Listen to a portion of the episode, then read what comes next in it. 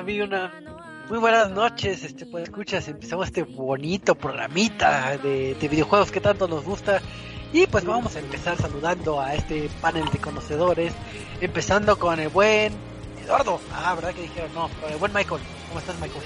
¿Qué onda? Muy bien, muy feliz aquí, este, ah, viendo, se escucha mucho ruido. A ver si no se va la luz. ah, está lloviendo por mi casa, con razón. Mira, aquí yo creo que va a llegar la tormenta en un ratito, pero estoy bien, todo chingón, todo padre. ¿Podemos decir chingón? Podemos decir chingón, a huevo. Así es. Y pues la pregunta eh, obligada de, de, esta semana, mi buen Michael. Eh, ¿Abandonas qué es? ¿Es Silent Hill o es Metal Gear? Es un este, mal es un, es un mal chiste y todos estamos cayendo en él. Gracias Kojima, gracias por darme motivos para vivir. aparte creo que el día de hoy o ayer pusieron de que es que el banner que sale de fondo en la Play Store es una puerta de Silent Hill y ya tres volvimos a Silent Hill. Es que la neta sí se parece un chingo a Silent Hill 4 y es como de no, ya dejen de jugar conmigo y bueno, mucho se puede llegar a decir. Imagínense que de repente este director de Blue Box Studios esté hecho por computadora, así de avanzado. Uf, este, pues quién sabe qué sea Banner, pero está chido. Ahí lo pues tengo descargado en el play, ya les diré qué es lo que es. A lo mejor es un crossover Silent Hill sólido. Ah. Terror sólido. O era Solid Hill y por eso decía que empezaba con S y terminaba con L, o cómo decía. Ajá. Justo. Como Super Monkey Ball. Ah, también sí, es cierto. es un crossover de Super Monkey Ball con Silent Hill con este Metal Gear Solid. Puro changuito del terror. Changuito super. Pero así es. Eh, mi buen Eddie, ¿cómo estás? Buenas noches. ¿Qué, qué nos cuentas? ¿Qué has jugado? buenas noches. Ya aquí llegamos tarde porque estamos viendo las Olimpiadas, apoyando a los mexicanos. Vamos, si se puede. ¿No has jugado nada? ¿No has jugado nada en particular? Ah, he estado jugando Pokémon Unite. Estuve jugando. Ah, empecé a jugar de Ascent, un juego que lleva Game Pass de Xbox. Eh, yo creo que estaba jugando. Mm, Genshin Impact todavía. Sí, sí, Genshin Impact. Ok. Ya no me acuerdo. Pero si ustedes tienen la incertidumbre de por qué Eddie juega eh, Pokémon Unite o qué es ese título, pues recuerden que el podcast pasado hablamos de ese título y lo reseñamos. Entonces ahí viajen en el tiempo y pónganse a oírlo. Pero los que están viviendo el presente, eh, pues vamos a empezar con este apartado de noticias porque tenemos muchas noticias que comentar en poco tiempo. Así que vamos a empezar eh, retomando un poquito el tema de, de Activision porque pues ya también los podcasts pasados ya saben todo el, el relajo que, que, se ha venido viviendo en, estas últimas fechas, en últimos años, sobre todo el trasfondo que tiene eh, Activision Blizzard en, en, su en el ámbito laboral. Y pues nada más vamos a darles un pequeño update de, de mano de nuestro corresponsal el buen Michael. Michael haz voz de corresponsal a ver este, efectivamente, Michoco, este, lo que nos han reportado es que desafortunadamente Activision ha estado empezando a tomar ya más cartas en el asunto y nos encontramos con la noticia a través del medio de Kotaku en donde han confirmado que van a contratar a una firma legal para poder llevar su caso. No, no voy a seguir así. van a llevar su, su caso con una firma legal conocida como Wilmer Geo que es justamente un bufete de abogados que van a estar viendo todas las peticiones que están llevando sus este, trabajadores de Activision que también conforme pasan los días siguen reportando más cosas.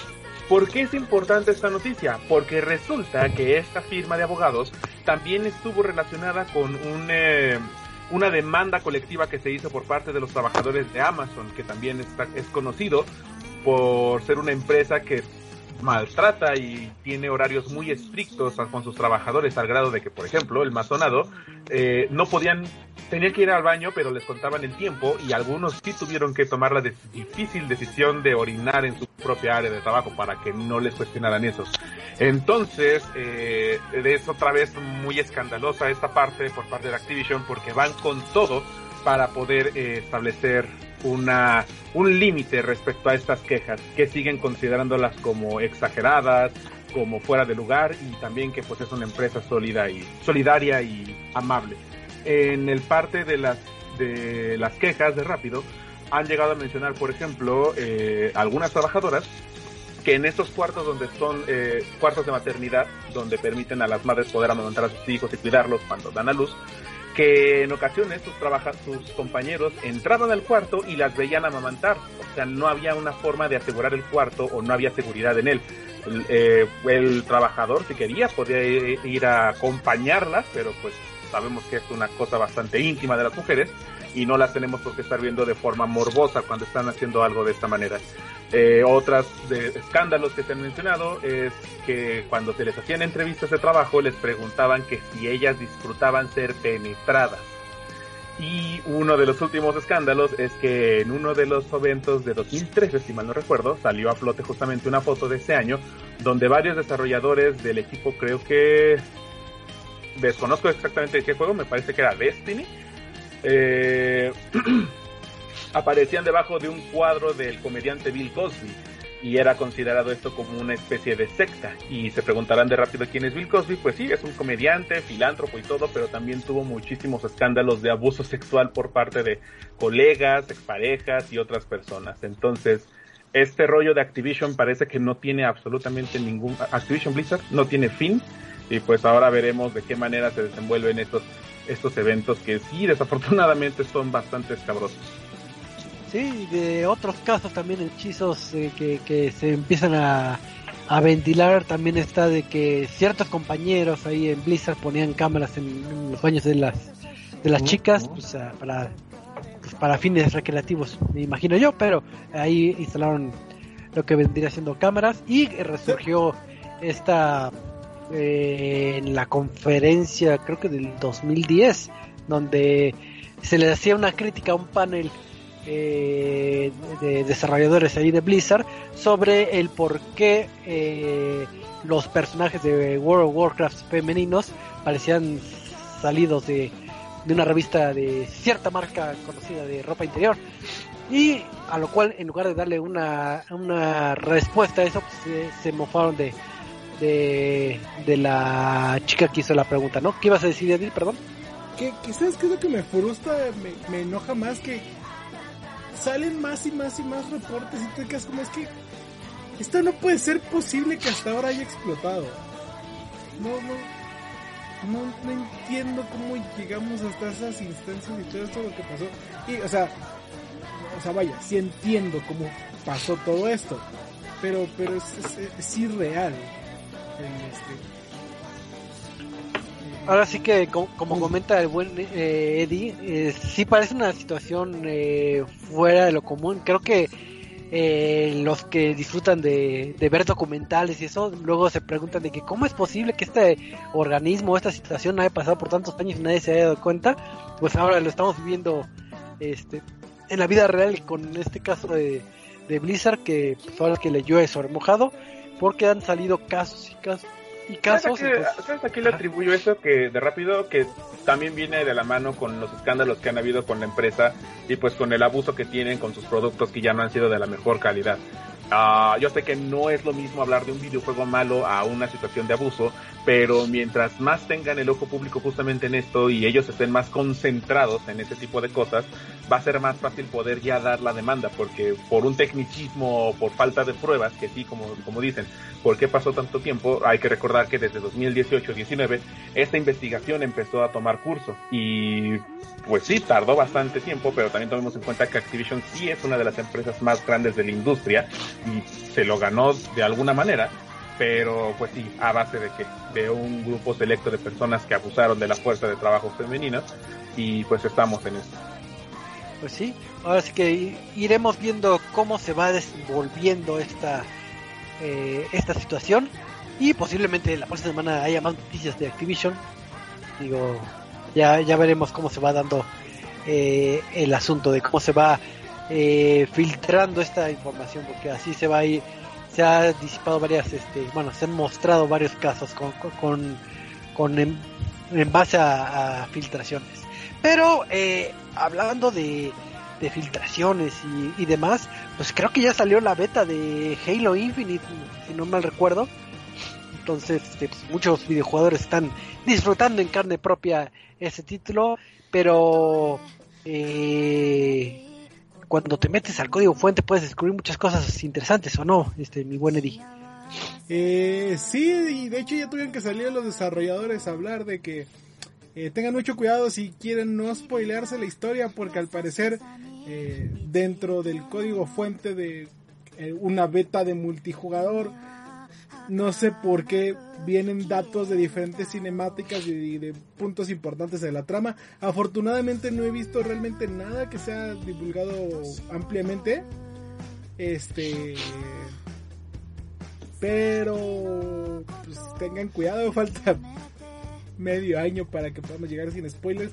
Pero ya andan en internet, así que tendrán que estar mutear muchas redes sociales para evitarlos. Pero además de eso, eh, la famosa voz de Jeff Stater, si no me equivoco, se llama. Eh, ¿Quién es esta voz, por lo menos en inglés, eh, que, que, hace las voces de los anunciadores del juego multijugador? Llámese cuando entras a la partida y es el legendario, en inglés, el legendario asesino. Este. Y, batalla por equipos y la chica y que te da el, hermosísimo quote de doble muerte, triple muerte este, y demás. Eh, en, la, en la beta también encontraron una este una línea de, sonido que dice Battle Royale, como si estuviera anunciando el inicio de un, modo de juego al estilo, les digo, Slayer o Batalla por equipos y demás. Entonces nos hace pensar a todos que eh, que este va a, haber un modo Battle Royale en el juego. Ok, pues ahora sí que esquiven un poquito los spoilers y los que tienen el acceso a la beta, pues disfrútenla, cuéntenos qué tal lo han disfrutado, porque viendo en, en los comentarios de gente de Reddit y de otros de otros sitios, eh, uno de los comentarios frecuentes es que al menos en esta beta no sé si vaya a ser la la dificultad definitiva, pero en la dificultad ODST eh, que está demasiado, demasiado complicado a la inteligencia artificial de, de, de, los bots, que inclusive hasta te pueden hacer el típico baile que ya todos conocen ahí. Ah, sí. Entonces, así programan el bot para que baile. Entonces, también de rápido hay que mencionar que la gente eh, empezó a buscarle críticas de las físicas del juego en donde le disparas a una fruta y no explota tan realista como en Call of Duty. Pero pues también seamos honestos, no estamos buscando que un juego explote de forma súper realista una fruta. Vamos a divertirnos y justamente como dices, los que han jugado eh, esta prueba uh, lo han disfrutado y han admirado bastante, tanto jugadores este, nuevos como los clásicos jugadores como profesionales, alaban este este periodo de prueba y lo que están haciendo en 343, así que sí, solamente unos cuantos meses para ya empezar a jugar Halo en todos lados. Por Game Pass. Esas son las bondades de Game Pass. Y pues, eh, pues hay, hay, que esperarlo para ya tener en, en a finales de año este título. Pero en lo que esperamos, uno pensaría que podemos jugar varios títulos como Forza Motorsport 7. ¿Te acuerdas de ese título?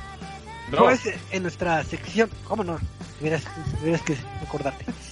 Pues en esta sección de El último adiós, pues resulta que si ustedes tenían la intención o tienen la intención de, de jugar eh, Motorsport 7, que si bien han salido varios títulos de la saga de Forza más recientes, pues resulta que eh, los chicos de, de, Turn 10 Studios eh, informaron que pues el 15 de septiembre ya no va a estar disponible a la compra lo que va a ser el título de, de, Forza Motorsport 7 entonces va a desaparecer del mercado entonces ya no lo van a poder adquirir eh, digitalmente. Y también lo mismo con todo el contenido eh, descargable. Este título si no mal recuerdo lleva como cuatro años desde que se lanzó pero pues este ahora sí que no, si no lo han tenido esta puede ser como una ocasión para que lo puedan eh, eh, disfrutar. Actualmente está en el catálogo de Game Pass, pero eh, puede ser que cuando ya sea el 15 de septiembre, pues ya desaparezca también de Game Pass. Entonces es una buena opción para que se pongan a jugar de aquí a un mes más o menos, para que para que saquen todos los logros y, y le den al ámbito de carreras. Entonces, pues si así, si ustedes quieren este título, cómprenlo, ya, cómprenlo. Supongo que si tienen la copia física, pues no, no, no, no, estarán afectados. Pero, pues como, como esta bonita sección es la sección de, del adiós, también este, vamos a hablar de otro adiós, pero allá en la tierra nipona. Así que, Eddie, ¿qué otro adiós tenemos que decir? Eh, pues ya habíamos dicho adiós a un elemento icónico de este. De, las Arcadias en Tokio, en este. Eh, en zona, una de las zonas más comunes para visitar eh, por parte de los turistas. Eh, habíamos hablado de, si no me equivoco, el anterior era un edificio de, de Sega. El primer encerrado. Eh, la noticia es que otro edificio de Sega, eh, conocido como el Sega Ikebukuro Gigo, un edificio de 9 pisos que abrió hace 28 años, es decir, en 1993, eh, va a cerrar este a finales de septiembre. ¿Por qué? Porque de acuerdo con el, anuncio que dieron a través de Twitter, este vaya este edificio ha, bueno, ha concluido el préstamo, el contrato eh, que tenía Sega, quién sabe por cuánto tiempo, no sabemos si ya no se quiso renovar o ya no lo quisieron renovar. Eh, eh, más bien creo que explicaban que, los que lo estaban rentando ya no lo quisieron renovar porque van a cambiar el edificio, no sé qué vayan a poner. Este, pero eh, este nuevo, bueno, este, este edificio de hace 28 años eh, concluirá lo que marca el segundo edificio de Sega en cerrar en, Tokio, eh, recordando como platicábamos que la, plaza de Akihabara, bueno, el lugar que tenía las arcades de, la Akihabara que tenía Sega, cerraron este, el año pasado. Entonces, eh, lo que platican mucho es que esto se ha debido principalmente a la falta de turistas por parte internacionales, ya que Japón aún cuenta con bordes cerrados, de hecho pues, todo lo que son los Juegos Olímpicos ha sido eh, bastantes problemas llevarlo a cabo, eh, pero pues es, triste ver cómo la historia de videojuegos que marcó una industria, el inicio de una industria, eh, como los estos dos edificios de, Sega, digo 28 años, eh, recordar los inicios de la Super NES, de la NES, este, de Dreamcast incluso, y era un edificio que se utilizaba para probar conceptos de muchas arcadias que estarían llegando posteriormente a, diferentes lugares pues eh, dirá adiós este 20 de septiembre y lo más triste es que no podemos ir a despedirnos de él porque no podemos entrar al país. Entonces, este, eh, si quieren, eh,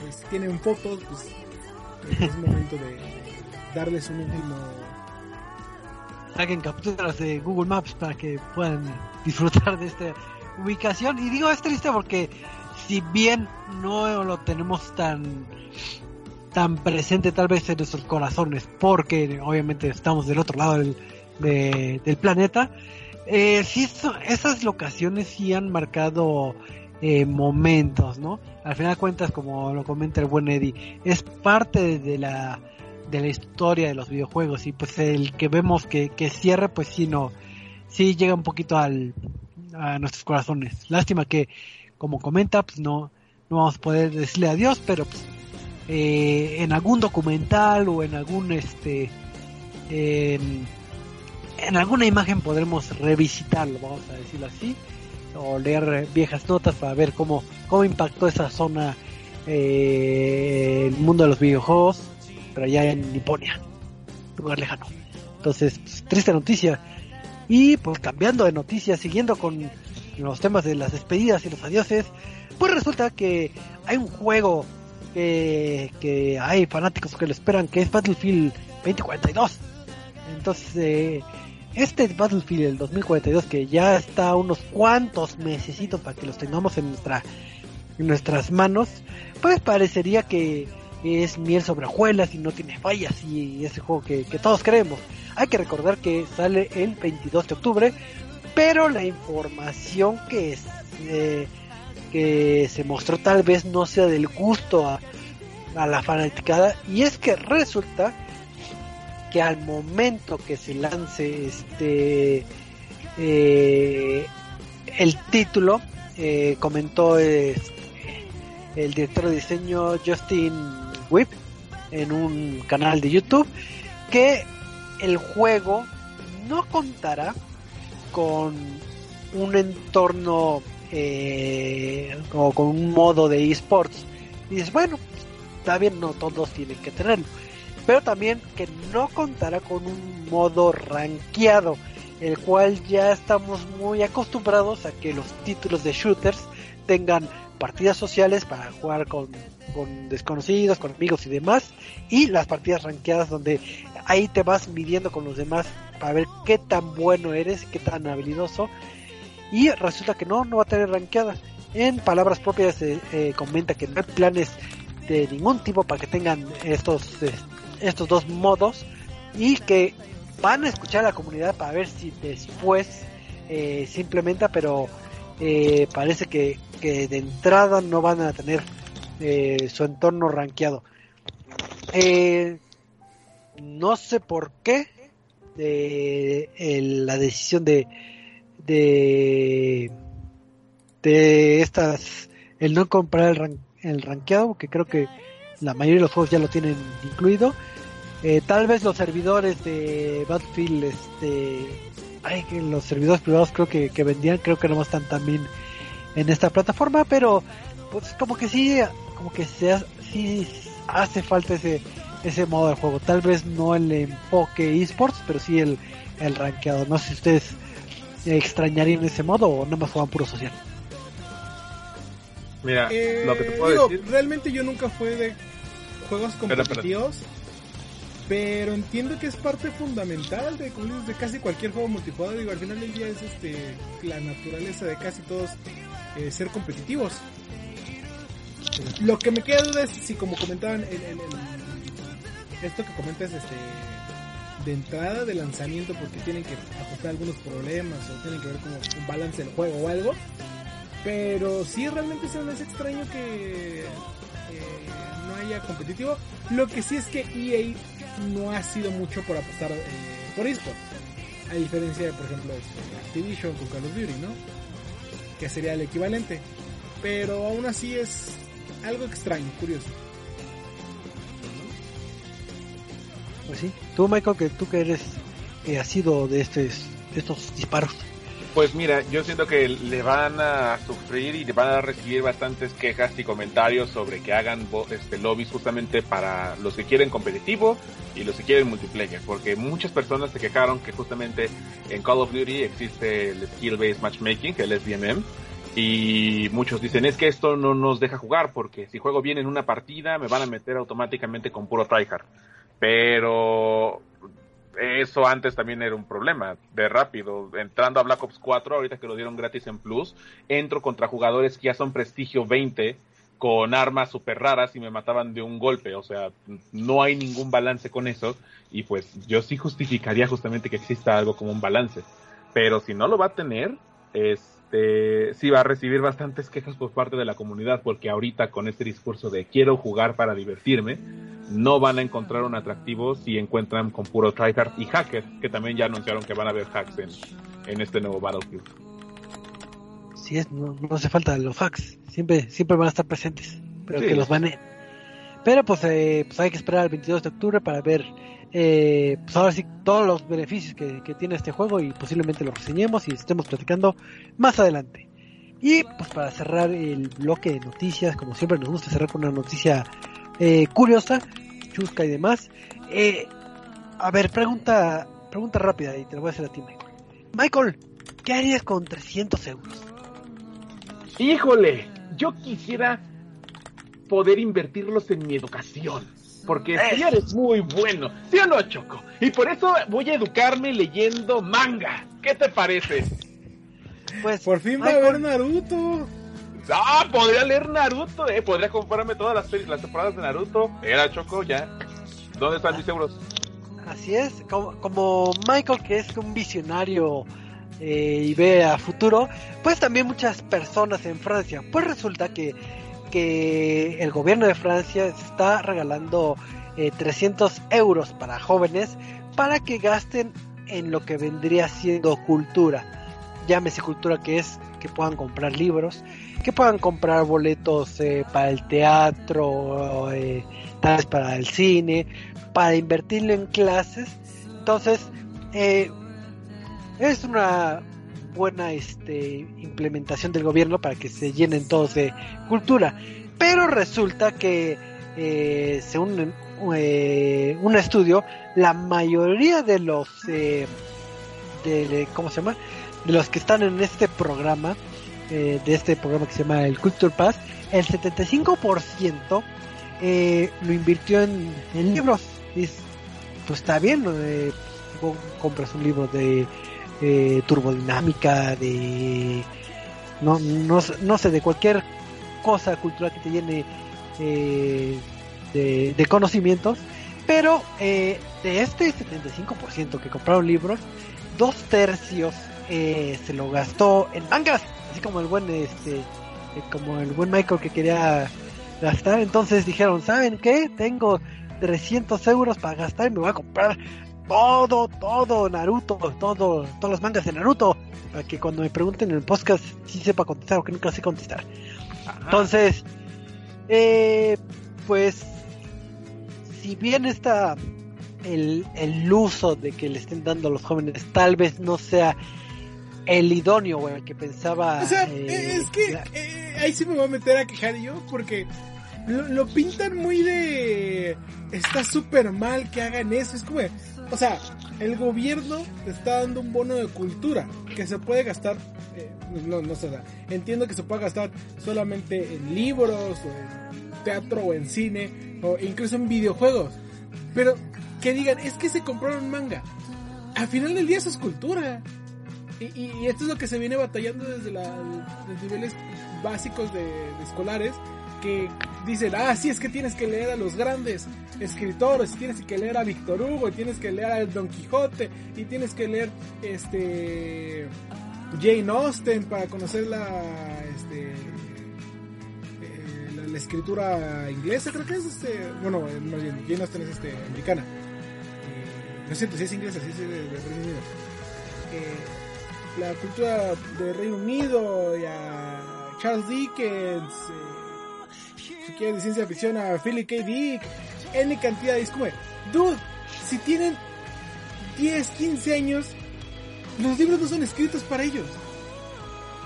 E, e, es más fácil promover la lectura y generar un gusto por la lectura si eliges libros que sean hechos para ellos. Si si dices que lean Maze Runner, que lean los Juegos del Hambre, no está mal que lean literatura, eh, vaya, lo que muchos llaman literatura comercial literatura juvenil. Eh, por ejemplo, este Rick Riordan, el escritor de los libros de, Percy Jackson, son libros extremadamente fáciles de leer para jóvenes y enseñan un chingo madral de mitología griega, romana, este, egipcia, eh, creo que ya también metió un poco latinoamericana, X. Y, vienen a quejarse de que el presupuesto este que les dan de cultura se lo gastan en cultura. Es como, guay. O sea, e, e, eso es más que nada un, si se lo hubieran gastado en videojuegos, la misma queja hubiera sido al, menospreciar los medios es más, más que nada menospreciar el medio eh, y quitarle todo su valor artístico que, tanto se ha peleado por demostrar que tiene. Así es, Dios. Eh, si bien lo pueden gastar en las clases, en, en cualquier cosa, digo, es el dinero que a quien se se llena de cultura a su manera y como comenta eh, bueno independientemente del manga que o cómic que compren muchos de ellos tienen fundamentos y te puede crear un, un acercamiento. Hay muchos mangas que están enfocados en la historia eh, de feudal en Japón, por ejemplo, y te dan ciertos datos culturales sobre la época feudal. Ya de ahí que puedas tú eh, interesarte en esa lectura y que lo puedas eh, acrecentar, pues qué mejor, ¿no? Y en el peor de los casos, si tu literatura de manga no te provee nada, vamos a decirlo entre comillas, de conocimiento, lo que sí es al menos está fomentando, lo, lo, bien comenta este eh, Eddie, está fomentando el hábito de la, de la lectura, que hay gente que ni siquiera le gusta ni siquiera abrir un cuaderno y y estamos críticos. Ajá. Y seamos honestos también que qué es lo que pasó aquí, por ejemplo, en nuestro país, cuando también en nuestro actual gobierno decidió darles becas a los jóvenes para estudiar. Independientemente de que uno esté de acuerdo no con esa decisión, ¿qué es lo que hizo los jóvenes o qué fue lo que más o no? Que estaban gastando el dinero en alcohol, en ropa, en todo ese tipo de cosas. Entonces llega a ser lo mismo, o sea, les molesta mucho que estén comprando un manga o que se compren cualquier este contenido de cultura popular y así lo ven así como el escándalo, cuando también, por ejemplo, aquí en México tenemos este ejemplo de que los jóvenes solo querían emborracharse y divertirse. Entonces... Eh, eso todavía lo veo un poquito peor. Pues sí, es, definitivamente peor porque al final... porque ahí estamos hablando de una beca que era para trabajar, que al final fue todo un meme y que dónde terminó, pero bueno. No, por eso te digo, o sea, ya independientemente de la opinión que tengamos sobre política o no, o sea, incluso en las manos que tenían con toda la capacidad, lo utilizaron para, para para nada productivo, no para decir para más, para nada productivo. Y se quedaron igual y pedían más, así que pues no, no hay punto de comparación con lo que ellos consumieron. Sí. está muy bien, creo que la mecánica o la, ¿cómo se llama? El programa que tiene Francia o que inclusive a pesar de estos comentarios, eh, están pensando o queriendo incrementar todavía el presupuesto. O sea, no es como entonces, creo que la moraleja que nos puede dejar esta noticia es que si tienen un amiguito que está leyendo, que está leyendo Naruto, pueden decirle, hey tú, eres una persona con mucha cultura. Ya si le preguntan de Naruto y no sabe, o Michael. Ya nada más para terminar el, mi enojo. Me vas a decir que alguien que leyó 600 tomos de manga no tiene la misma valía que alguien que leyó 10 libros en un año? O sea, me, me, sí me molestó un poquito ver esos encabezados porque nada más era como, ay, mira, los, les damos dinero en cultura y compran cultura. diría. Pero después de esta nota que hace no vamos a enojar a Michael, digo a Michael, a este Eddie, vamos a pasar a la, a la reseña de la semana. Porque pues, eh, nos gusta platicar de, de, de videojuegos y videojuegos bonitos, ¿no? Ahora sí no vamos a tener dos reseñas, vamos a tener nada más una reseña de un título que salió hace como dos semanas, si no mal recuerdo, que se llama Christine. Este título posiblemente lo hayan escuchado o les venga a la cabeza porque eh, empezó a hacer ruido de, de, este lado del charco, principalmente porque, que es lo que siempre hemos venido este, eh, comentando, nos gusta apoyar el talento tanto mexicano como latinoamericano. Y pues eh, hemos venido de una corriente de buenos títulos, hemos tenido eh, títulos como Pato Box, hemos tenido como Neon City Riders, eh, como Mulaka. No lo digo porque me pagan. No, compren, compren. compren. es muy buen juego. O sea, fuera de, de broma y broma algunos ya sabrán que soy de parte, de parte de bromio. Que fuera de todo eso, Box es muy buen juego. Y creo que ya habíamos hablado mucho de él antes de que entrara con ellos. Sí, de hecho compré Box y me frustré. No, no pude pasar, esto es muy difícil. No, no, por ejemplo, nada más para terminar el desmadre, porque también me hice enojar los que en Twitter decían, es que solamente hay juegos de este de cultura de guerra este, indígena en Latinoamérica. ¿Qué acaso es lo único que hacemos? Es como, dude, tienes este Neon City Riders, tienes Patobox, aún así Mulaka es un juego eh, de cultura tarahumara, no tu cultura mexica, que está muy bien hecho. Tenemos ahorita, por ejemplo, Chris Tales, del que vas a hablar. Tenemos este. Nadie se acuerda de que Squad, los que desarrollaron este Ay, ¿cómo se llama el juego del que va al espacio? Este. ¿El Kerbal? Kerbal, Kerbal. El Kerbal también era mexicano antes de que vendían el estudio. O vendían el juego, no sé qué vendieron. Eh, ¿Qué otro juego me estoy pasando? El de las hormiguitas. que no sé qué le pasó. Hay N cantidad de estudios latinoamericanos trabajando en juegos muy chingones como para que lleguen pendejos a este a menospreciar y decir es que solo hacen juegos de guerra mexica. Su madre, ¿no? Eh, ¿Para qué me hacen? O sea, yo digo que, que solo me enojo los programas del jueves. Yo digo que no tengo problemas, este, y, llego y me hacen enojar. Es correcto. Es tu culpa, ¿qué? Sí, y digo, tristemente sí, eh, Eddie comenta algo muy puntual que muchas veces eh, cuando piensan eh, que es un juego latinoamericano, mexicano, piensan que se van a ir a sus raíces. Y si bien son muy interesantes, eh, eh, llenos de cultura de nuestras raíces y es algo de que estamos orgullosos, eh, muchos estudios han ido por, otras, por otros, este, por otros rubros, ¿no? Y este es el caso de, de Dreams Incorporate y Sync, que son estudios eh, colombianos, que sí tienen algo colombiano que ya diré un poquito más eh, adelante, pero nos traen este título de Chris Tales. ¿Qué es Chris Tales? Imagínense que, que es un título que hace remembranza o tributo a los títulos clásicos de los noventas eh, de RPG, tanto japoneses como eh, occidentales, como tipo Chrono Trigger o como tipo este eh, Mario RPG, por poner un ejemplo. Y pues lanzan este título con este enfoque. Entonces, ¿qué, qué nos trae Chris? Primero, eh, la, el apartado visual es hermosísimo. Es de esos, estoy casi seguro, yo no tengo bien el dato a la mano, pero estoy casi seguro que es de los artes que está hecho a mano.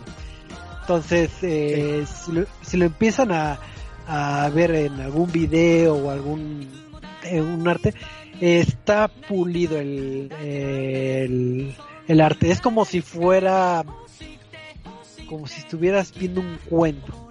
Imagínense un cuento con, con, con toques góticos, o sea, no en el sentido de que sean eh, oscuros, sino con tipo arquitectura gótica, pero con todos los toques de un cuento infantil, sin que se vea tan infantil, pero lleno de colores vivos. Entonces, visualmente es hermosísimo, o sea, sí es de los llamativos.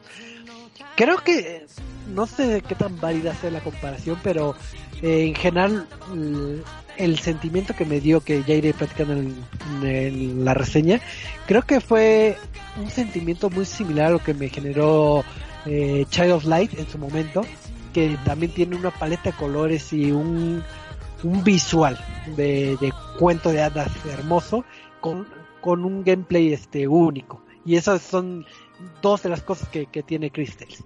Pero bueno, ese es como el apartado eh, visual. Pero pues vamos a empezar con la historia. Pues la historia eh, pues tendrá algunos clichés que hemos visto ya en los clásicos juegos eh, del tipo RPG. Eh, tú eres una chica llamada Chris Bell que pues, eres una huérfana que perdió la memoria y no recuerda nada de, de, su infancia ni de sus padres y pues está en un este en un orfanato, no sé si es convento o orfanato y pues este un día se encuentra a una rana parlante eh, que se llama Matías.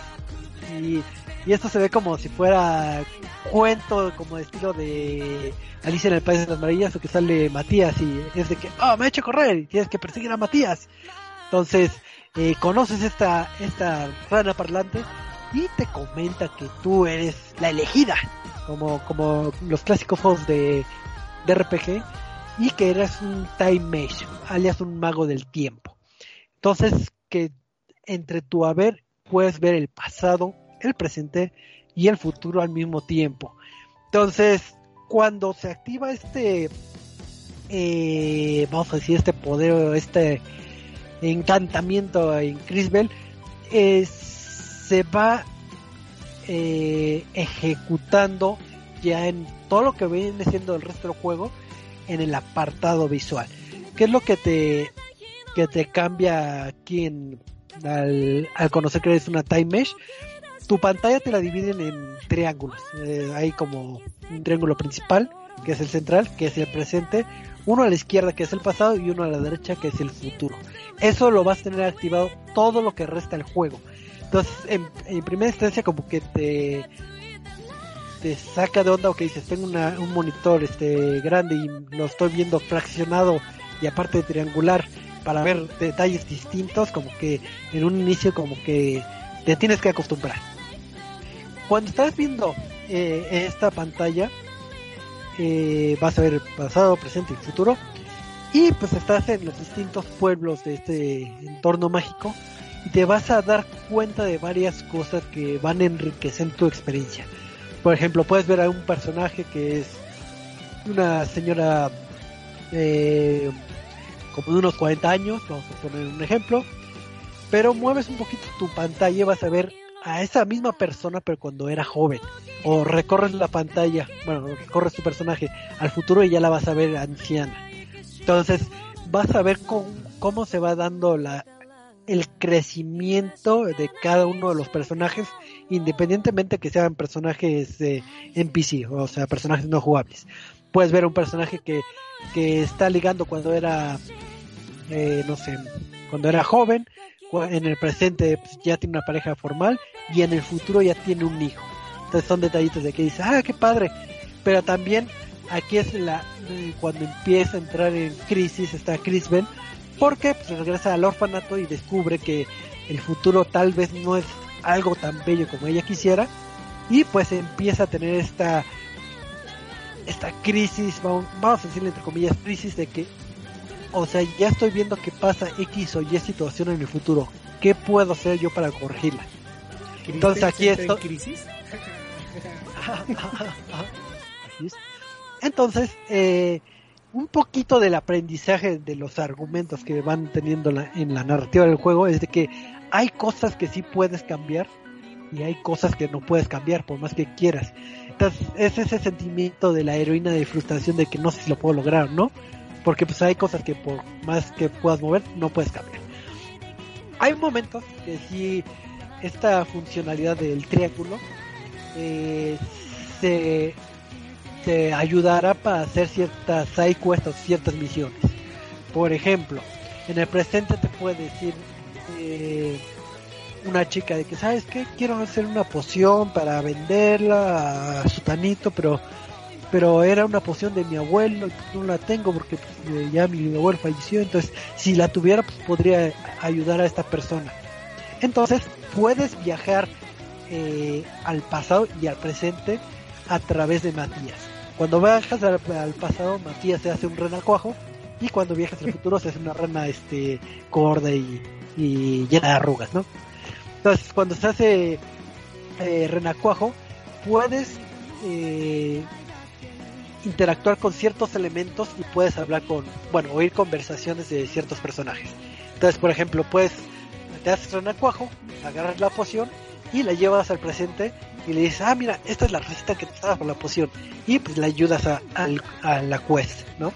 Entonces puedes hacer esos saltos y puedes indagar un poquito en la vida de cada personaje sin que sea necesario, pero le va a generar cierto sentido de que tengas de empatía con los personajes, de que, ah, mira, esta persona igual es eh, rudo, seco, mala persona, pero ves en el que en el pasado vivió una tragedia, entonces ya tiene cierta empatía que, ah, pues, esto lo orilló a que fuera eh, el, el, patán que es ahorita, ¿no? Entonces, a pesar de que no sea de parte de la main quest o de una side quest, el ir pasando entre presente, digo, entre pasado, presente y futuro, eh, le da un valor bastante grande, ¿no? Al juego. Porque podrías pensar que es como si fuera en un mismo escenario tienes tres eh, enfoques distintos, entonces le da una riqueza mayor el juego te va a poner ciertas eh, toma de decisiones. Estas decisiones no se pueden hacer y se llevan, eh, digamos, a lo largo del juego, pero no son tan, tan marcadas. Por ejemplo, si en el futuro ves que hay un desastre que afecta a dos personas en cierto momento, puedes elegir a quién ayudar. No puedes ayudar a las dos y pues, al ayudar a una pues te va a abrir cierta eh, diálogo, su historia extra o ayudar a otra persona. Entonces, sí es recomendable que guarden varios saves si quieren cruzar todos los caminos, pero son pocas eh, estas decisiones. Eh, cuando vas progresando en la historia, te encuentras a otros eh, personajes, otros time mage que, que se van a ir integrando en tu historia, cada quien obviamente con su con su motivante de por qué van a luchar a tu lado y se van a unir a tu party. Entonces ahí empezamos ya con lo que vendría siendo los elementos RPG. Cuando estás recorriendo algunos este, escenarios vas a tener estos encuentros al azar de que vas caminando y ¡oh! ¡un enemigo! Y pues empieza lo que vendría siendo el, entorno de pelea. Este es por turnos. Hay una barra superior que te va poniendo el siguiente el turno actual de quién va a ser y los siguientes turnos de qué personaje va a ser tanto enemigo como de tus aliados. Entonces puedes ir planificando eh, tus ataques. Los enemigos van a salir del lado izquierdo y del lado derecho. Eh, los del lado izquierdo, con, tu, con el personaje Chris Bell, puedes ocupar este cristales que lo pueden llevar al pasado. Y los personajes de la derecha puedes ocupar cristales que los lleven al futuro. Por eso Esto-. ¿Sí? Cristales. Cristales. cristales. O sea, sí, sí tiene este eh, ese detalle.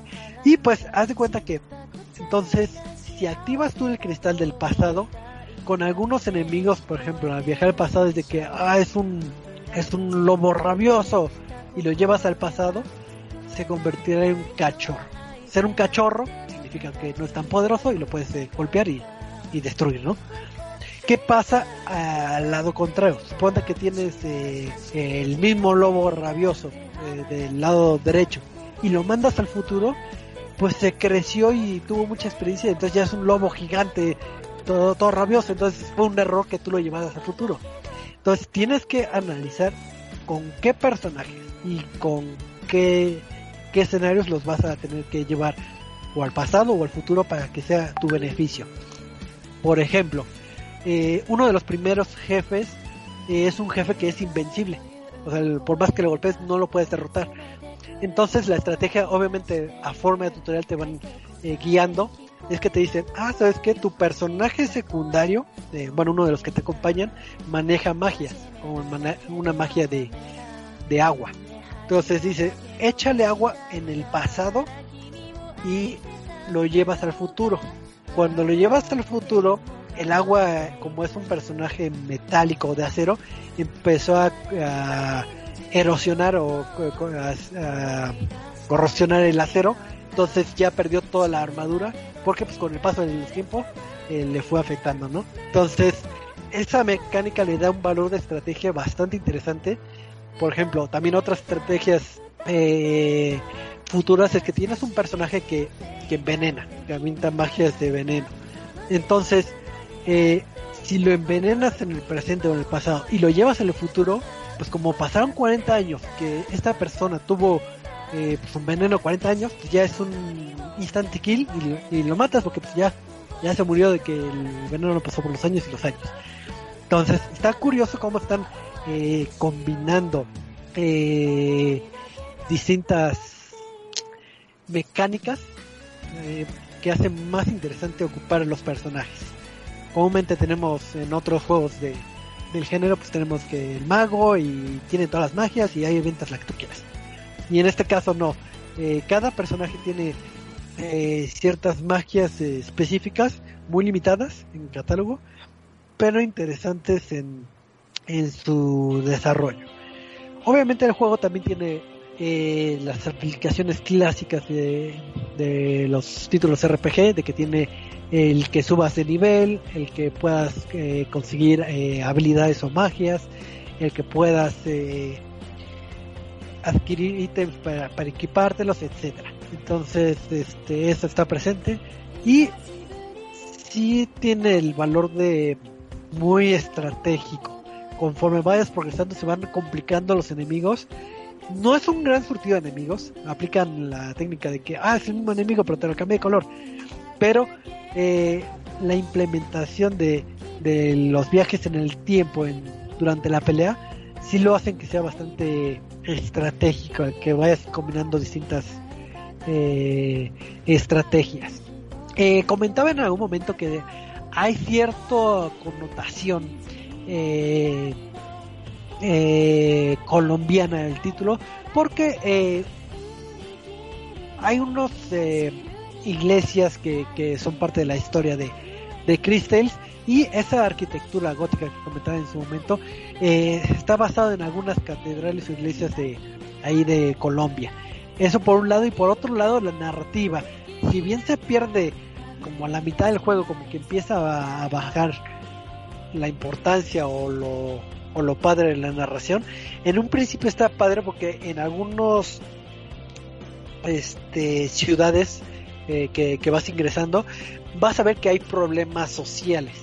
Que si hay muy marcada la casta de ricos y pobres, los que no tienen nada, los que quieren ser revolucionarios, los que quieren cambiar al país, y pues eh, eso denota un poquito cierta situación que, que, que, se ha presentado en el país, ¿no? Entonces, o sea que sí tiene eh, como connotación política, o sí tiene como eh, muy leve, o sea, sí se, se da cierto mensaje que por ejemplo decir que no es que el alcalde no piensa en los pobres y nos deja aquí varados no nos da comida y los ricos así de que ah somos ricos y yo estoy en el poder y no importa nada entonces hay cierto muy leve a nivel cuento eh, eh, ton político eh, que sí siento que fue intencionado y está bien. Eh, Crystals te puede durar como cerca de 20 horas. Creo que se puede acabar antes, pero tiene mucho... Eh, mucha tela de donde cortar, porque si bien no es, no es un, un mapa grande, eh, el que estés pasando de pasado, presente, futuro y estés viendo las distintas eh, variables que puedes manejar o nada más adentrarte y conocer un poquito más a los personajes, eh, te llevará cierto tiempo, que es algo bastante eh, eh, interesante de, disfrutar. También eh, varios ítems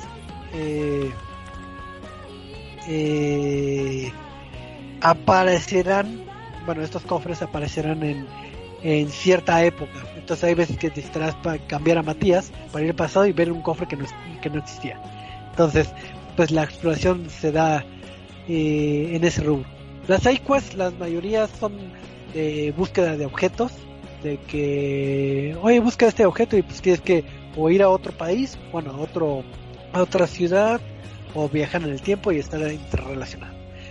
Eh, hay ciertos momentos que ahí sí ya no puedo comentar tanto en la narrativa eh, antes de la mitad del título, que hace que que Bell se sienta humana y que tenga cierta empatía. Realmente creo que el personaje está bien logrado y es interesante ver qué cosas llega a pensar ella sobre el bien y el mal y sobre qué es ser un héroe. Entonces creo que es algo bastante interesante y como queja eh, en la versión de Xbox hay un error, error que creo que todavía no se soluciona, ya están los developers enterados. Hay un error que cuando salen los diálogos, o ciertos diálogos, eh, no te deja poner ningún input en el control. Entonces tienes que desconectar el control, volverlo a prenderlo y a darle A de siguiente. Sigues avanzando y otro diálogo y pasa lo mismo. Entonces cada diálogo está desconectado y desconecta el control. Entonces sí es bastante eh, molesto eso, pero pero sí es algo que ya están trabajando los developers y es exclusivo hasta donde yo sé de la versión de Xbox. Y este y pues para los afortunados precisamente que tienen eh, eh, Game Pass en Xbox pues está en, en, este catálogo entonces no tienen que desembolsar más que lo, lo que cuesta la, la suscripción creo que es de las sorpresas de, del año es un juego bastante bien logrado. Eh, musicalmente también está eh, bastante bello con las melodías que tienen. Y en, ya era algo que se estaba pasando. La voz de Chris Bell es la voz de una chica que hace fandom, si no mal recuerdo, de precisamente de, de My Little Pony, Michael, de, Twilight. Eh, y este, entonces, cuando estás viendo esos diálogos, eh, y principalmente Chris Bell, te sonará mucho a como que estás viendo un capítulo de My Little Pony por los tonos que maneja. Entonces, eh, eh, eso es un plus que, que, tiene el juego. Pero sí creo que el problema que tiene el juego tal vez es, bueno, no el juego, o sea, lo único malo es que tal vez pase desapercibido porque en primera por eh, todo lo que es la campaña de marketing que haya tenido los desarrolladores puede que no haya sido tan tan robusta para que haya hecho mucho ruido. Y y el, el ponerlo en Game Pass puede ser un acierto puede ser un eh, un desatino digo un acierto que muchos lo pueden conocer. Y creo que mientras esté en el catálogo y sean de Xbox pues aprovechen para disfrutarlo y ¿Sabes, ¿Sabes qué es lo que yo estaba dándome cuenta de eso? Ajá. Que se está perdiendo un poquito los desarrolladores. O sea, creo que eh, como tal este el juego ha tenido buen marketing creo que más en España viste las consolas de edición especial que tuvo ah sí vi las de Switch unas azules creo no ¿Mande? bueno sí vi, estaban hermosísimas yo, yo quiero participar y no es España yo no Dios mío joder pero, ah, pero creo que se está perdiendo un poquito que, que este que es un videojuego latinoamericano en, entre tres estudios. Que es este Dreams que son los de Colombia creo. Sí que creo que también es de Colombia no me acuerdo qué parte de Latinoamérica que es. Pero como que todo está yéndose al publisher que es este Modus y se me hace un poquito, o sea, qué bueno porque pues se va a dar un poquito más conocer el juego, pero se me hace un poquito triste que muchos no se den cuenta que es talento latinoamericano. Eh, creo, creo, que son colombianos y no me acuerdo que... Uh -huh. de qué sí, son colombianos y efectivamente como no se hace mucha alusión a eso en, en el marketing o cuando ves el juego, pues eh, no sabrías de dónde viene eh, el juego y pues muchos son jugadores casuales que dicen ah pues nada más está bonito el juego lo disfruté y está bien y no ven el trasfondo de, de, del ámbito de desarrollo. Y creo que eso mismo que dice que, que, se pierde es el acierto y lo malo del Game Pass. Digo, el acierto porque pues, va a llegar un mayor público. Lo malo es que eh, cinco días después van a estar viendo los próximos lanzamientos de Game Pass y puede que ser que se vaya mermando el, el impacto del juego.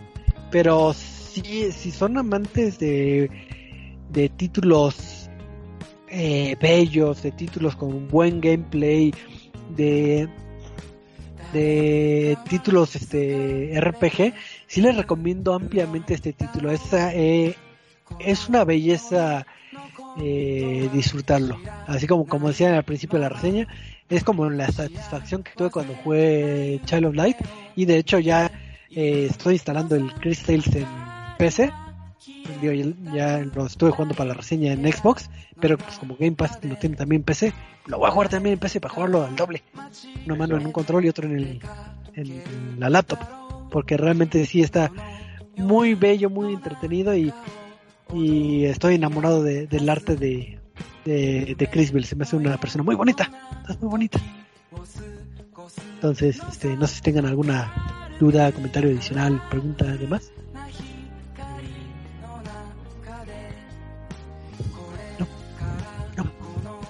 No. Te iba a decir nada más que me ganaste cuando me dijiste de que es la, una actriz tipo fandom que hace de My Little Pony y con eso fue así como ya lo estoy comprando. Allá, no, y además pues se ve rapidísimo su gameplay y sí se ve de una forma curiosa la mecánica que mencionas del triángulo de este con pedir el tiempo y parece que muchos videojuegos quieren hacer algo así eh, digo ya dependerá cada uno de la percepción que tiene sobre el espacio-tiempo como Ratchet and Clank como, o como The Medium.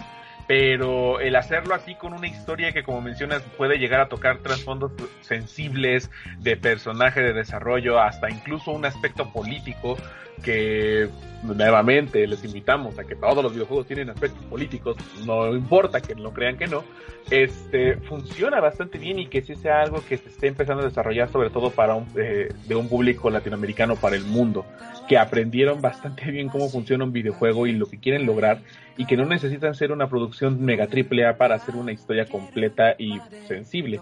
Entonces, así por lo que nos mencionas y al menos por lo que veo de gameplay, yo sí estoy convencido de lo que sea, sí lo consiga, porque también es apoyar a una región que necesita más difusión y sí, para como dice Eddie, para que la gente deje de pensar que nada más estamos consumiendo juegos que son supuestamente de culturas prehispánicas. Así es. Y sí, eh, retomando lo del lo del apartado este audio, estaba jugando Chris Bell y fue cuando oí, dije, esa suena muy estilo My Little dije, ¿a poco será de las mismas?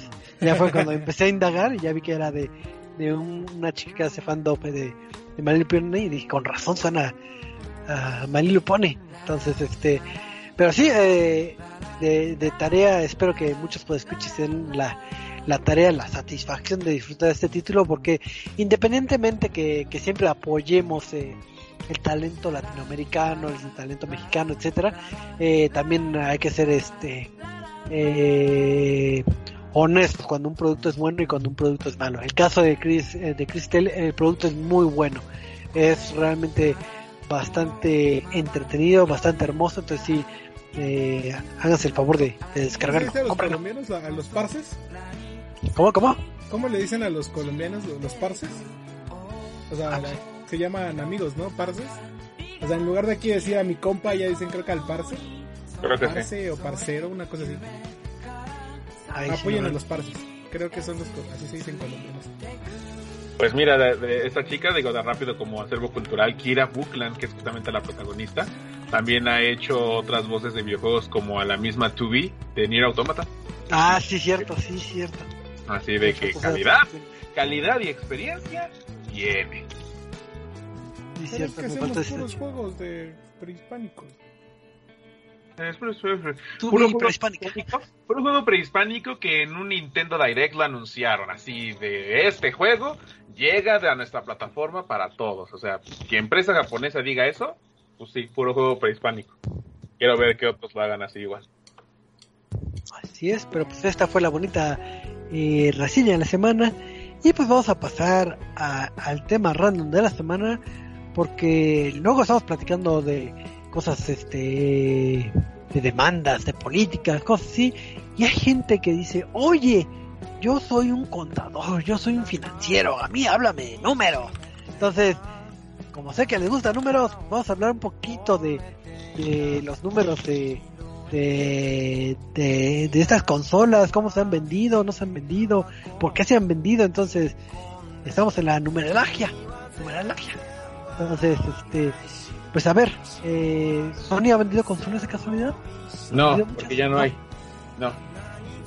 Pero se ha reportado que aparentemente eh, sí se han vendido bastantes unidades, 10 millones me parece que ya llevan hasta el día de hoy, bueno, hasta en esta semana, la semana pasada que anunciaron justamente su cantidad de unidades que han vendido, que aparentemente han vendido 10 millones de unidades en todo el mundo, lo cual pues también da muchísimo de qué hablar, porque PlayStation sí sufrió de un escándalo severo por parte de los revendedores que acapararon consolas y las vendían al triple de precio.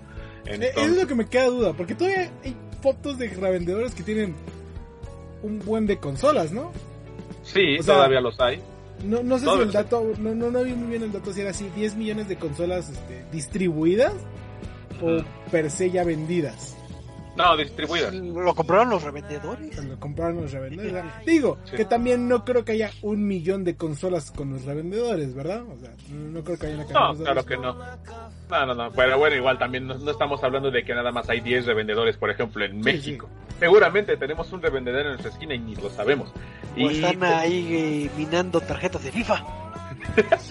También. también.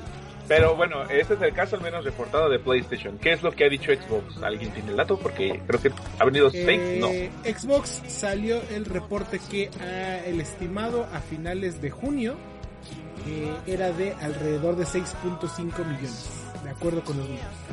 Pero ese igual, ¿eso es entre Xbox Series X y S? O sea, contando ambos sistemas o solo de uno. Creo que sí, es que unos dicen que solamente es de Xbox Series X y otros lo toman como de los dos. Como no han revelado los datos oficiales, este, Y aún eso así es, están tomando los dos como una sola consola. y eso ahorita que estás tocando que no han revelado los datos oficiales de Microsoft, eh, no sé si quieran justificarse o, o por qué están agarrando esta mecánica de que, por ejemplo, en sus eh, en sus anuncios de Microsoft de todos sus sus ventas que, que dice ah o sea yo como Microsoft eh, como empresa completa pues eh, tengo lo que diciendo los dispositivos Surface que han vendido tantos que le ha ido mal etcétera pero en el caso de Xbox eh, bueno ya de del Xbox Serie X y de, de Serie dije X bueno Serie S eh, se van como por un lado cuando les preguntan de esto y, y se están yendo con la idea de que nosotros estamos enfocados 100% a lo que son los juegos. Entonces se pierde un poquito los datos ahí de, de que bueno, sí te importan los juegos, pero nos interesa también qué tantas consolas has vendido. Entonces, no sé si sea una estrategia de Xbox para, para que no se vea el impacto del número que tal vez no es el, el esperado o, o que sea reiterativo de que mi servicio o mi fuerte no es vender hardware, sino vender eh, juegos. Creo que va más por ahí, por la parte de Xbox Game Pass, porque eso sí, orgullosamente lo han anunciado que llegan a estar. ¿Qué es? ¿Cuántas son? 38 millones de cuentas, ¿no? Activas Sí, de, de de Xbox Game Pass.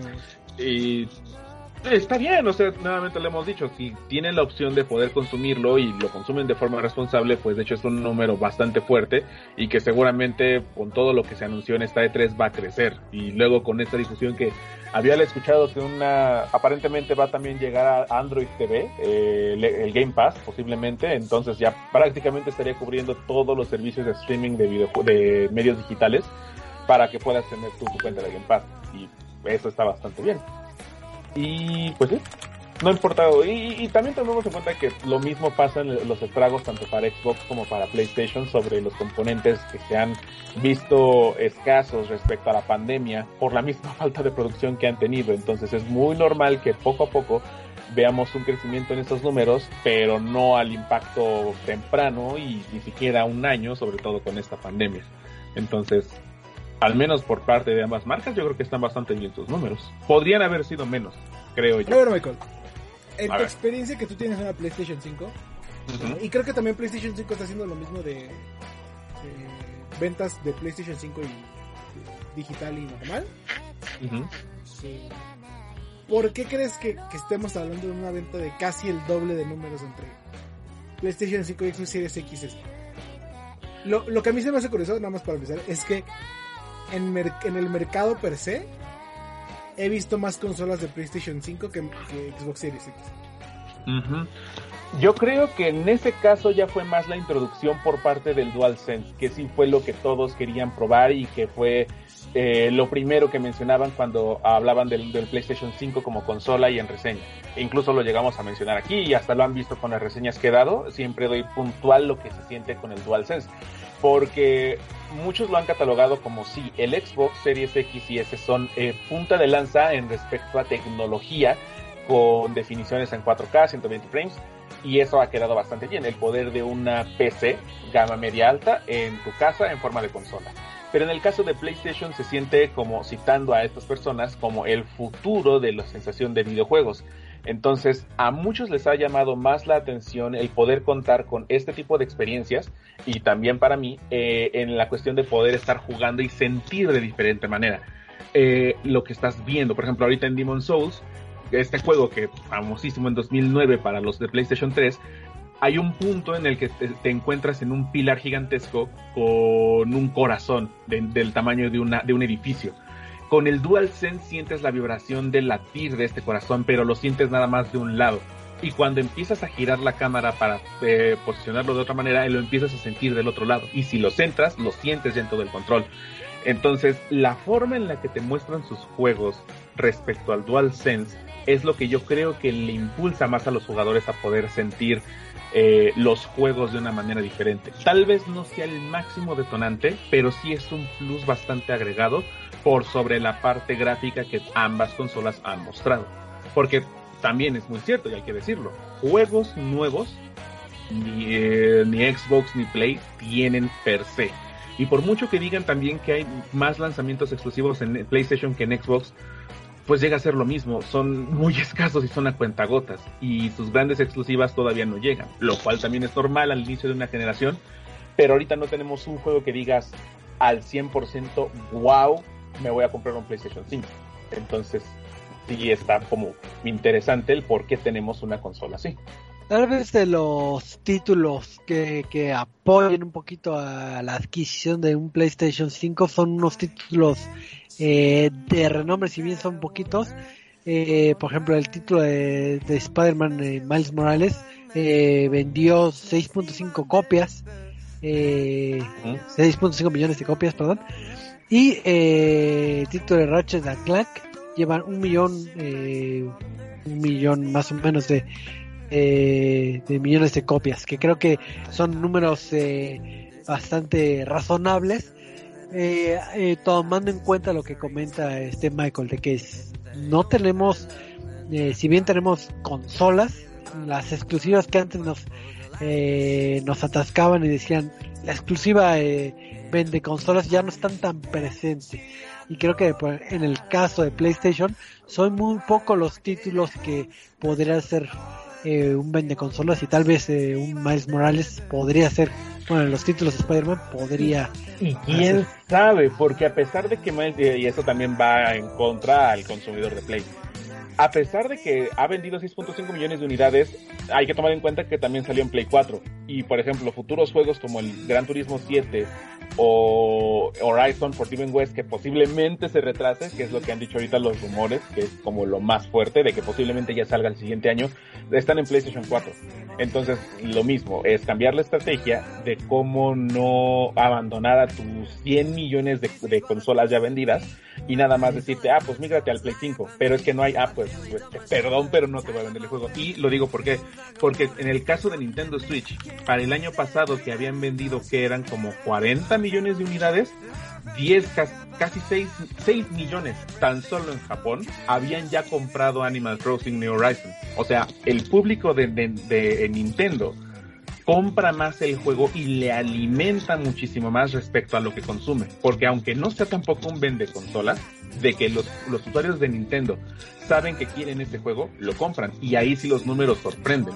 Porque es un equivalente bastante grande. En PlayStation considera lo que igual, por ejemplo, un Bloodborne, creo que llegó a vender como 3 o 4 millones de unidades. Para las 100 millones de unidades que tiene y todos los decían. Play 4 es la máquina de Bloodborne. Ajá. Y un Switch vende juegos a madres equivalentes a la cantidad de unidades que hay afuera en el mercado. Entonces también Sí. esto hablaría de éxitos, no me queda duda, lo hay, pero podría ser muchísimo más grande y eso hablaría bien de un consumo responsable. Sí, sí, y, eso este lo que iba a tocar, ¿no? El- el- al final estamos hablando de Nintendo y de, Xbox y PlayStation, eh, de qué tienen, qué no tienen, pero como que se jactan mucho de ser de esta llamada guerra de consolas que quieren y no que Xbox ya dijo, nosotros no estamos en la guerra de consolas y PlayStation parece que que, sí como queriendo demostrar que, que, son mejores que Xbox y Nintendo atrás con casi 100 millones de consolas vendidas a, a principios de año como de, o sea eh, están bien sus números pero la realidad es que no le llegan ni a los talones a, a lo que ha sido Nintendo. Yo estoy buscando porque estamos hablando de esto de 10 millones eh, casi en 6 meses, si no me equivoco, eh, porque salieron en noviembre ambas consolas, ¿no? Ujú, Y estas, con- estos números fueron a junio, ujú, es decir, alrededor de 6 meses. ujú. Real, eh, realmente sí, este, creo que son mejores números de los primeros seis meses que tiene, que tuvo Nintendo Switch, pero porque todavía existía esa duda de real, de, de qué, qué, qué iba a haber en Nintendo Switch, que este, que fuera el, el llamado vende consolas, ¿no? Y pero de igual creo que se retrasó desde, aún con Desde el Wii U. No recuerdo, fue hace cuatro años, ya no me acuerdo. Este, y creo que el principal problema, y lo que todos apuntaban hace cuatro años, es que no había consolas de Nintendo Switch. Ujú. Dijeron, en los primeros seis meses vendieron casi 5 millones de consolas. Y todos como ajá, pero hubieras vendido más si hubiera más consolas. Que también hay que recordar que, perdón, perdón, hay que recordar que esa siempre fue la estrategia de Nintendo y eso lo, hemos visto reflejado en sus juegos. Limitaron su unidad, pero garantizaron que cada unidad se vendiera. Sí, sí y, eso fue el problema del principio de cuando no, podías conseguir un Nintendo Switch porque, porque no podías per se. Este, Y hoy en día ya hay, ya con el mercado establecido, ya con todas las consolas, ya estamos hablando de casi 100 millones de consolas vendidas a la fecha eh, y todavía no sale la Nintendo Switch OLED, que, estoy seguro que va a impulsar todavía más este número. Eh, pero volviendo al punto de PlayStation 5 contra Xbox Series X, que es lo que estamos hablando. Eh, es, curioso porque, pues, como tal, o sea, digo, a mí si me preguntas, no hay un vende consolas para ambos. O sea, sí, PlayStation 5 tuvo Dark Souls, bueno, Demon Souls, tuvo Ratchet and Clank, creo que recientemente salió pero que me preguntes en como, ah, tal vez Spider-Man, pero porque es una IP grande y porque los conozco por su Star Raid. Pero siento que, que no han tenido algo así grande. God of War salió en PlayStation 4, Last of Us 2 salió en PlayStation 4. Este, creo que no ha habido nada de Uncharted. No, no sé qué me esté perdiendo ahí en, los, en la imagen. Ah, eh, pues sí, o sea, muchos de esos de esos lanzamientos fuertes como que ya están muy consolidados en PlayStation 4. Eh, como dices, ya los juegos que vengan a futuro justamente es ahora empezar a intentar ver qué es lo que va a ser innovador, porque por ejemplo Returnal, considerado como un este como un shooter difícil, desafiante, que es lo que también les gusta a los jugadores, no ha vendido ni el millón de copias. Y es una IP. Es lo que quiero decir, ni siquiera Returnal que se hablaba sería muy bonito. O sea, no estoy diciendo que sean malos juegos, no, yo no, estoy diciendo que tengan malos juegos la consola, para nada. Pero no hay como que un punto de venta iniciable de Xbox Series X, eh, que para mí todavía es un caso más complicado, porque fuera de que no ha salido Halo, que se ha retrasado y retrasado y retrasado, eh, fuera de que apenas va a salir el... Bueno, hubo todo, lo platicabas Choco, de que Forza Motorsport 7 se va a salir de venta y no tenemos un Forza Motorsport nuevo que generalmente era lo que pasaba, que era un Horizon y luego un, Motorsport. Y ahora fueron Horizon dos años seguidos. Este, no va a haber un Motorsport. Eh, Gears of War creo que el único exclusivo de Xbox Series fue el, el Tactics. Tactics. Ajá, eh, tampoco ha tenido cosas y creo que es más complicado para Xbox Series X porque y, es por ejemplo lo digo personalmente a mí yo no he querido comprar una consola porque estoy bien jugando en la PC y pago el Game Pass y juego en la PC eh, y en, Xbox o, o, juego en este en streaming o todavía tengo mi Xbox One X y todavía no he sentido la obligación de que me vaya a perder algo. Digo, Halo no me lo voy a perder porque lo juego, puedo jugar en PC. Entonces, o sea, como que se siente una vaya, como, no, como que no veo un camino directo para ambas consolas de por qué tienen que vender tanto. Y sí, dicen, ok, Xbox Series X y PlayStation 5 han sido las consolas que más rápidas se han vendido de la historia de ambas compañías. Pero pues estamos considerando que cada año hay más gente comprando consolas sería lo natural, sería, vaya, si no fuera este el caso, serían grandes alarmas las que están en la compañía de que no se está vendiendo la consola igual hay que ver un poquito de cómo es el pasado y cuando empezó la generación anterior, en el 2013 es lo mismo. O sea, ¿qué tenía, por ejemplo, Xbox? Tenía Rise, Dead Rising 4 y... Ah, no, bueno, el cuando salió Xbox, Xbox One sí salió con todo. Sí, el día de lanzamiento tenía... Tenía los tres títulos que era el, al menos el Dead Rising, el Forza y el, y el Rise, que eran como los títulos bandera, vamos a decir, de, lanzamiento de kickoff. Pero, Pero al menos tenías. Llega a ser, ajá, tenía, por ejemplo, y en el caso de PlayStation nada más teníamos dos, Knack y Killzone Shadowfall, que no son, no son para nada buenos juegos. Pero lo mismo, o sea, aunque también Rise y estos juegos de Xbox sí tenían su potencial, ahorita son muy olvidados, por lo mismo de que no eran como el suficiente apego a decir, no es mi Gears, no es mi Halo, vaya, yo quiero un Halo, y luego llega Halo 5 y a mucha gente no le gustó. Y también al principio de ese año, en, entre el 2013 y 2015, también comenzaron mucho con esta es la generación del remaster, porque muchos remasters venían de, tanto de ambas consolas, tanto de sus exclusivos como de sus IPs en general, y nada más veíamos remasterizaciones, que bien, para, nuevamente, para aquel que no ha jugado un Bioshock, por ejemplo, que yo no los había jugado, tuve la oportunidad de jugarlo en una versión completamente estable, si no tenía una PC. Y ya hasta 2000, después de 2015 es cuando ya empezamos a ver más las IPs fuertes. Entonces, tal vez por ahí va la cosa aquí y es completamente normal. El tiempo de desarrollo de los juegos no es el mismo y tienen que ser más tardados o más dedicados. Nuevamente a eso añadenle la pandemia y es más difícil desarrollar nuevas IPs o IPs fuertes para que ahorita justifiquemos consolas. Sí, y también se habla mucho de, los problemas de producción y de distribución, ¿no? Eh, cuando se lanzaron las consolas eran desmadre y que por eso también llamó muchos scalpers. Y si a eso le añadimos que constantemente las empresas están viendo en el escándalo del crunch, CD Projekt Red, Take Two, Naughty Dog y en el escándalo de los acosos, Activision, Ubisoft, Riot, todas estas marcas, ¿cómo esperan que de repente, o sea, sí, está bien, queremos juegos, pero ¿cómo esperan que el desarrollo crezca cuando hay muchísimo de por medio en esto? Entonces, es muy cierto, las ambas marcas, por mucho que vendan muchas consolas, carecen de juegos fuertes para justificar las cosas, pero eh, nuevamente el futuro es brillante, pero hasta cuando el sol aparezca mañana. Entonces, no sabremos decir si sí vale la pena al 100%, porque igual PlayStation se queda sin nada y, eh, y cae en lo que hemos dicho muchas veces. Con su orgullo en alto de la generación pasada, se confía y cae. Y Xbox nuevamente vuelve a remontar. Entonces, ahí es donde tenemos que ver cómo van a avanzar las cosas a futuro. y a menos que sepamos disfrutar bien los aparatos, porque lo valen, eh, pues sí, hacen falta más juegos o hace falta algo que digas, wow, justifico al 100% mi consumo, el que sea. Excepto que sea Nintendo Switch, porque justamente ya viene algo completamente nuevo para ellos y los va a repuntar aún más.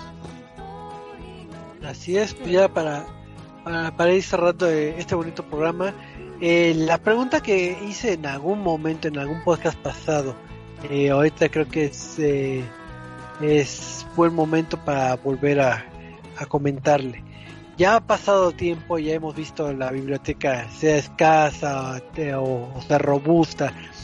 la adquisición de un PlayStation 5 o de un Xbox Series X al día de hoy está justificada o todavía eh, nos aguantamos un poco a dar el, brinco, ¿no? Yo creo que más la pregunta sería, ah, porque podríamos decir cualquiera de las dos está justificada, pero la pregunta no es si me voy a comprar las dos o no, sino ¿cuál, actualmente cuál de las dos te decantaría. Si por ejemplo, Michael, en tu caso ya sabemos que tienes una PlayStation 5.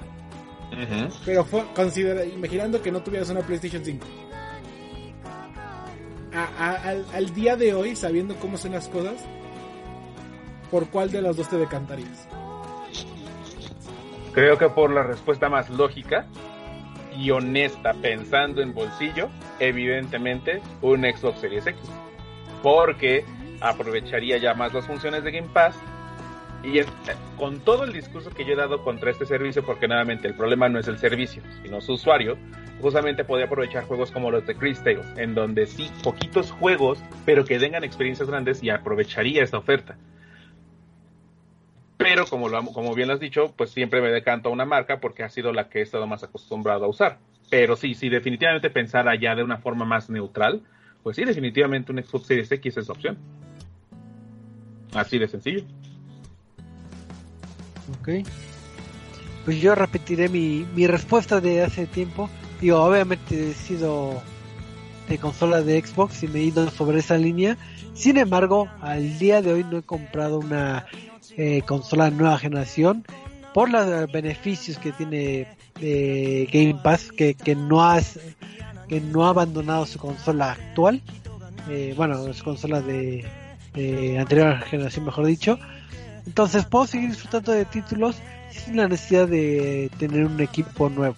Entonces al ver que no hay eh, esa migración innata que, que ya se exclusivo del juego, no hay, no tengo razón por la que comprar un nuevo modelo de, de Xbox al día de hoy, ¿no?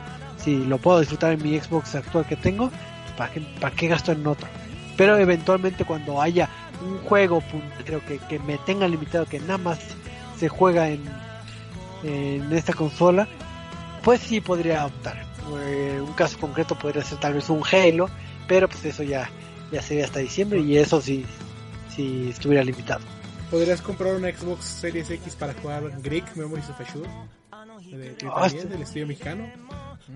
Pues eh, sería interesante, pero creo que sería más interesante si uno de ustedes elegidos se pusiera a jugar ese título y, y algún día nos diera eh, reseña de, de lo que nos nos parece el título, pero eso será otro cuento de otro día, porque, porque Sí. pero bueno, Eh, yo para terminar, eh, es que estoy como digo, co- co- contigo, Choco, como que nosotros que ya venimos de generación de Xbox, como que todavía no hay la obligación de que te vayas a perder algo si no saltas a la siguiente generación.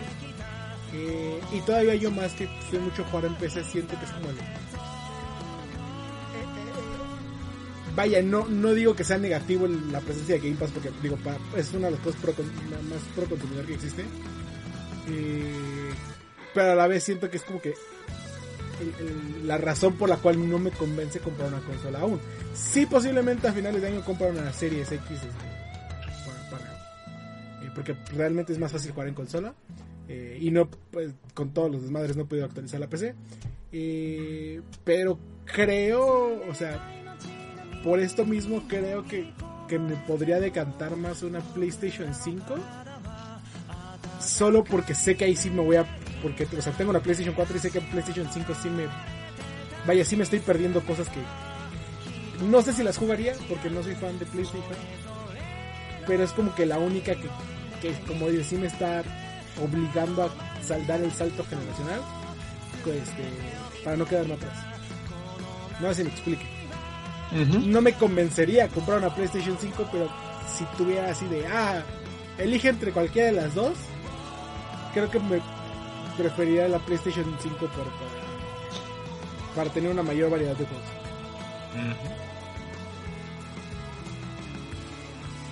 Si no, es. completamente Xbox por, por Game Pass. pues ya vieron los números, ya vieron este eh, cómo les ha ido a las, a las distintas marcas y pues como siempre les dejamos abiertos los canales de que ustedes deleítense con la consola que los haga más felices. A fin de cuentas el ámbito es eh, disfrutar el videojuego y no no retomar eso de la guerra de consolas. Mi consola ha vendido más que la tuya, te saco la lengua.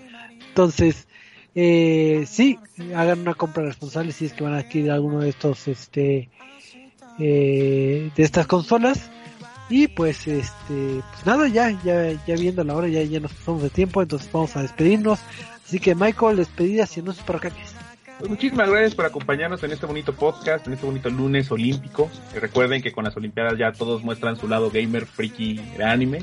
Chingoncísimo, la verdad. Y pues muchísimas gracias por acompañarnos. Recuerden que estamos también en nuestros otros medios como Twitter y en nuestro sitio arroba resetmx y resetmx.reviews para ver toda la información de los videojuegos, noticias, reseñas y muchísimo, muchísimo más.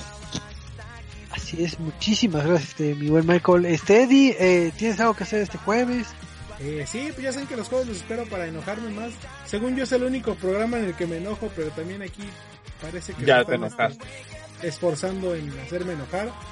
Este, los jueves a las 8 de la noche, Sentinela, eh, programas sobre deportes electrónicos, arroba Sentinela P, nos, nos encuentra Facebook, Twitter, Instagram para que no se pierdan. Ya estamos cierre de ligas, ya nos estamos preparando para el cierre de año. Eh, a pesar de que apenas vamos a mitad de año, ya nos estamos preparando, eh, así que no se lo pierdan. Así es, muchísimas gracias mi buen Eddie. Y pues gracias a todos los que nos escucharon en vivo o nos oyen en recalentado a través de iBox, iTunes, eh, Spotify y demás. Y recuerden que grabamos en vivo a través de Facebook los días lunes a las nueve y media, hora de la Ciudad de México. Ya ni te acuerdas qué día es hoy. Sí, dije, dije, hoy es jueves, dije, ah, no, es lunes, qué demonios. Pero sí, eh, pues Adiós. muchísimas gracias por, por su tiempo y nos estamos viendo. Hasta la próxima. Bye. Adiós. Adiós. Uh.